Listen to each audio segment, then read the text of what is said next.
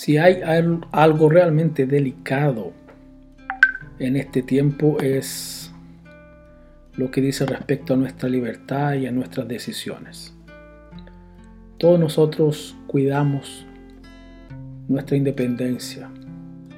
Nos complica harto que alguien venga a determinar algún paso, alguna decisión, alguna perspectiva.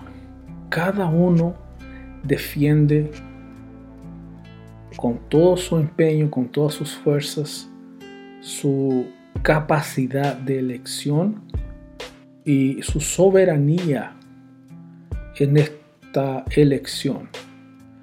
En toda índole, nosotros queremos ser independientes. Quiero que puedas escuchar lo que Jesús dijo en el Evangelio de Juan en el capítulo 6 versículo 65.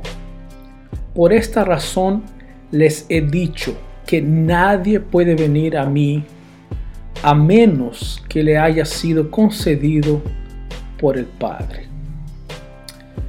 Todos nosotros, además de este eh, deseo de independencia y de cuidar nuestra soberanía y nuestras elecciones, todos nosotros tenemos un referente religioso, algo o a alguien a que nos aferramos de manera espiritual.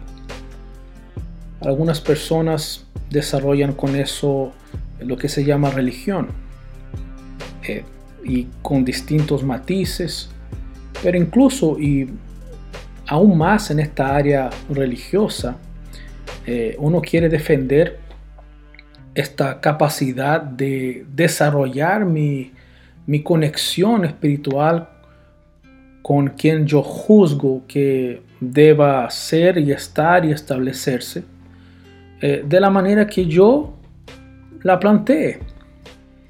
Eh, incluso no estoy tan dispuesto y abierto al trabajo de, algunos, de algún sacerdote, algún algún tipo de mediador en este proceso. Yo puedo vivir, conducir y practicar mi eh, religión de la manera que yo entiendo que deba ser.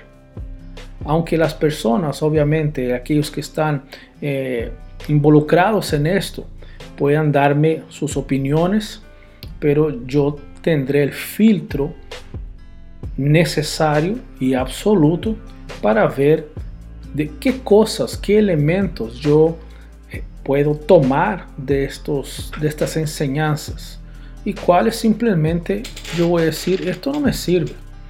Y así desarrollar una espiritualidad de acuerdo a mis pensamientos.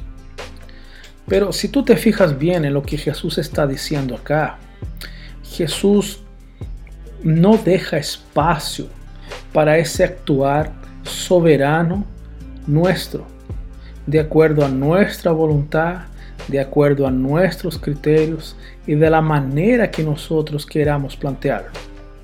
Jesús dice que si verdaderamente nosotros queremos tener una relación con Él, queremos acercarnos a Él en cualquier sentido, en cualquier dirección, nosotros no lo haremos con base en nuestra voluntad.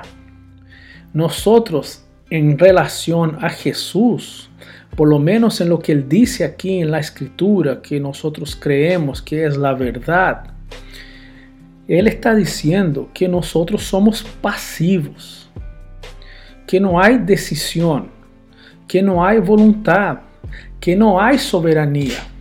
Al contrario, si el Padre no nos envía, no nos concede, no nos conduce, no hay forma de acercarnos a Jesús.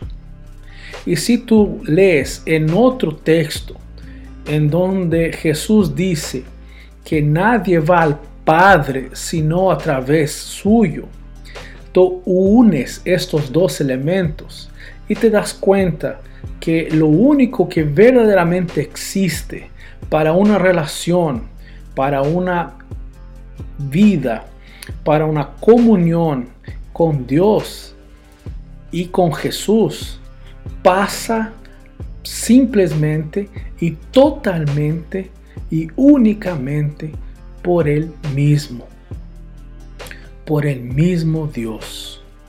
En eso no hay voluntad tuya, no hay querer tuyo, no hay formas tuyas. Solo hay un Dios que nos toma y nos conduce. Nos conduce a Cristo. Y este Cristo que nos conduce al Padre. ¿Te das cuenta? Aquí se termina toda soberanía nuestra.